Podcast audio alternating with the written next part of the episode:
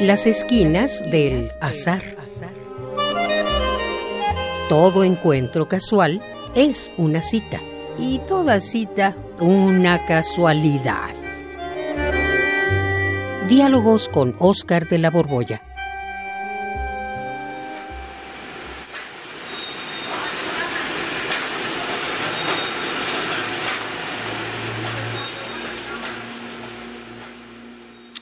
Hola, Juan. ¿Oscar? Ay, ahora te tocó venir a las tortillas. Pues de Estás vez en castigado. cuando. ¿o qué? No, no, me toca de vez en cuando, pues. Y, y a ti también, o te toca No, siempre? yo siempre vengo, siempre. Es ¿Sí? más, me gusta. Aquí de a la... la- la fila de las tortillas. Lo malo es que hoy vine a la hora de la comida y ve nada más la fila. Hombre, estos compañeros del, Del- cemento van a llevarse como 8 kilos cada quien. Sí, así es. ¿Tú cuánto vienes a comprar? Yo medio kilo nada más. Es, es nada Ah, más yo para, también. para mi mujer y para mí. Sí, pues igual. Ajá. Oye, pero está larguísima la cola y somos Sí, los ahora últimos. más que otras veces.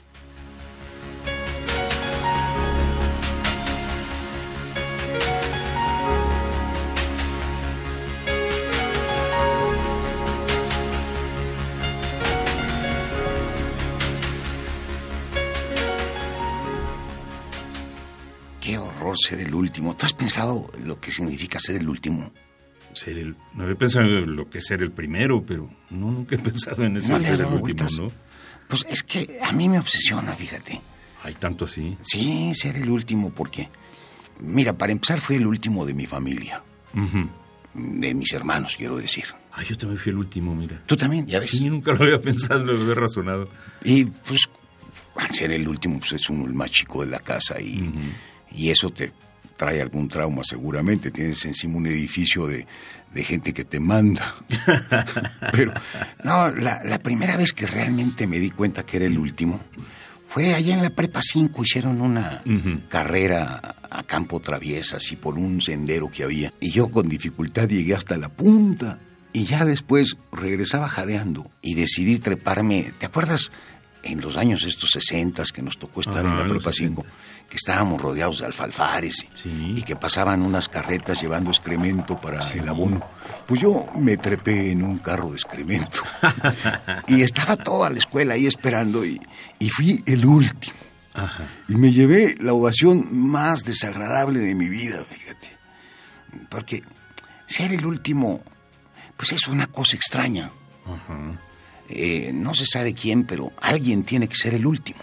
No sé si has pensado en esto. Pues no sé, cuando pienso en la humanidad nunca pienso quién va a ser. Ay, no lo había pensado Pues tampoco. como no vamos a estar acabe la para- humanidad. Un día va a haber un último ser humano.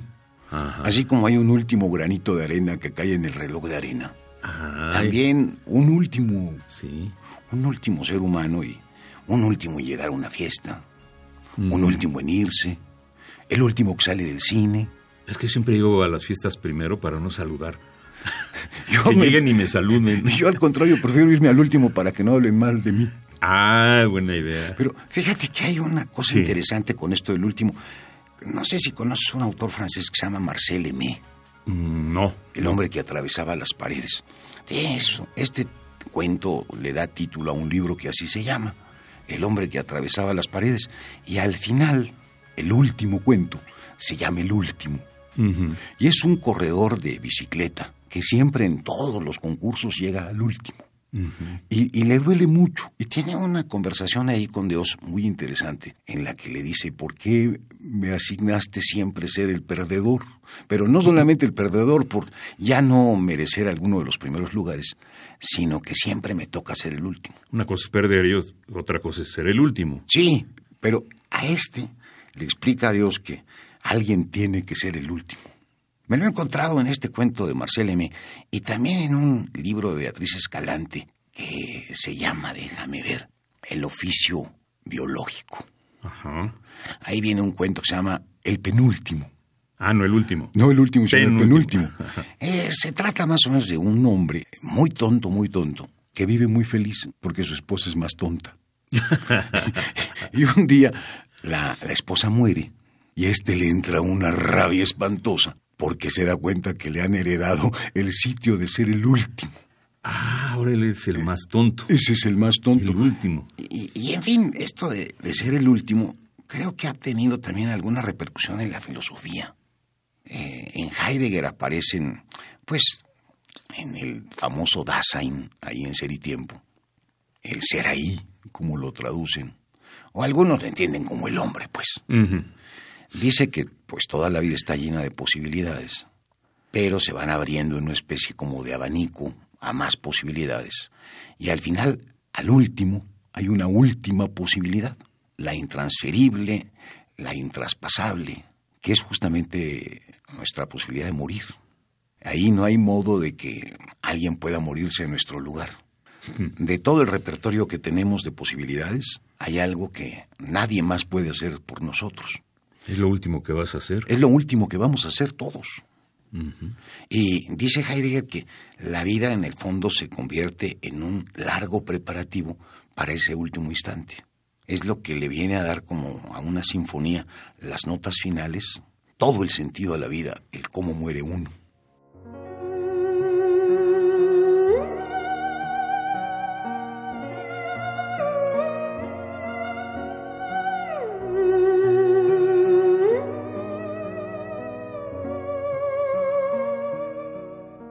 En el ser y la nada de Sartre aparece una burla bastante chabacana, pero bastante correcta, porque dice, bueno, tampoco nadie puede tener mi dolor de muelas. Es igual de intransferible. A nadie le duelen las muelas por mí. Porque es cierto, nadie puede morir mi muerte, porque si muriera en mi lugar, suponte tú que estamos como en esas ocasiones terribles de la guerra civil española en que sorteaban a los prisioneros.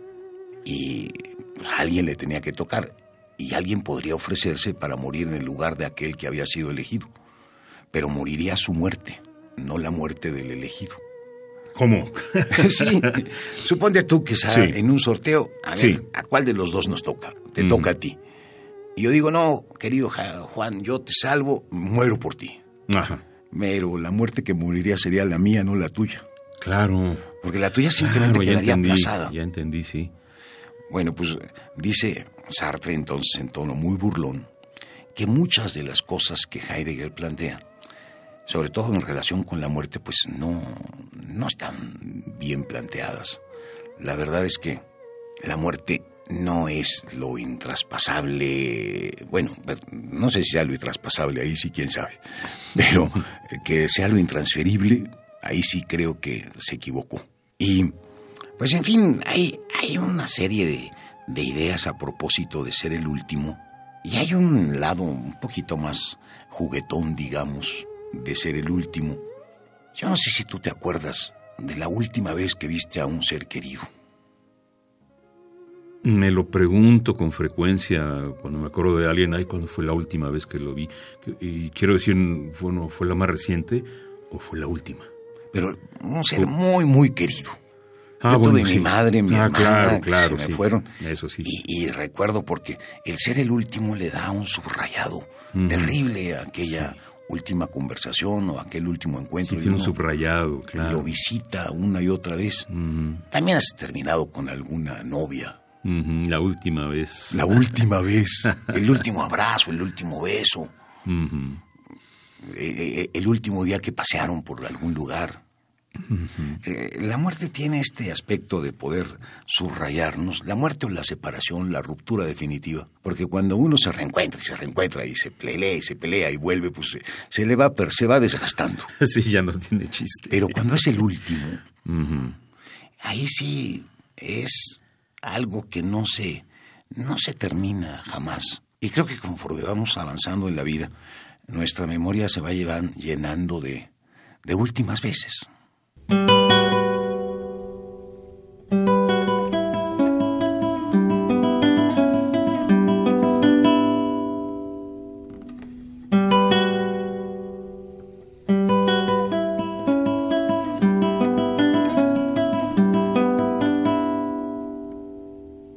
Última vez que vi, por ejemplo, a mi gran cuate René Aviles Favila, o la última vez que vi a Gustavo Sáenz, o la última vez que vi a Oscar García Rubio.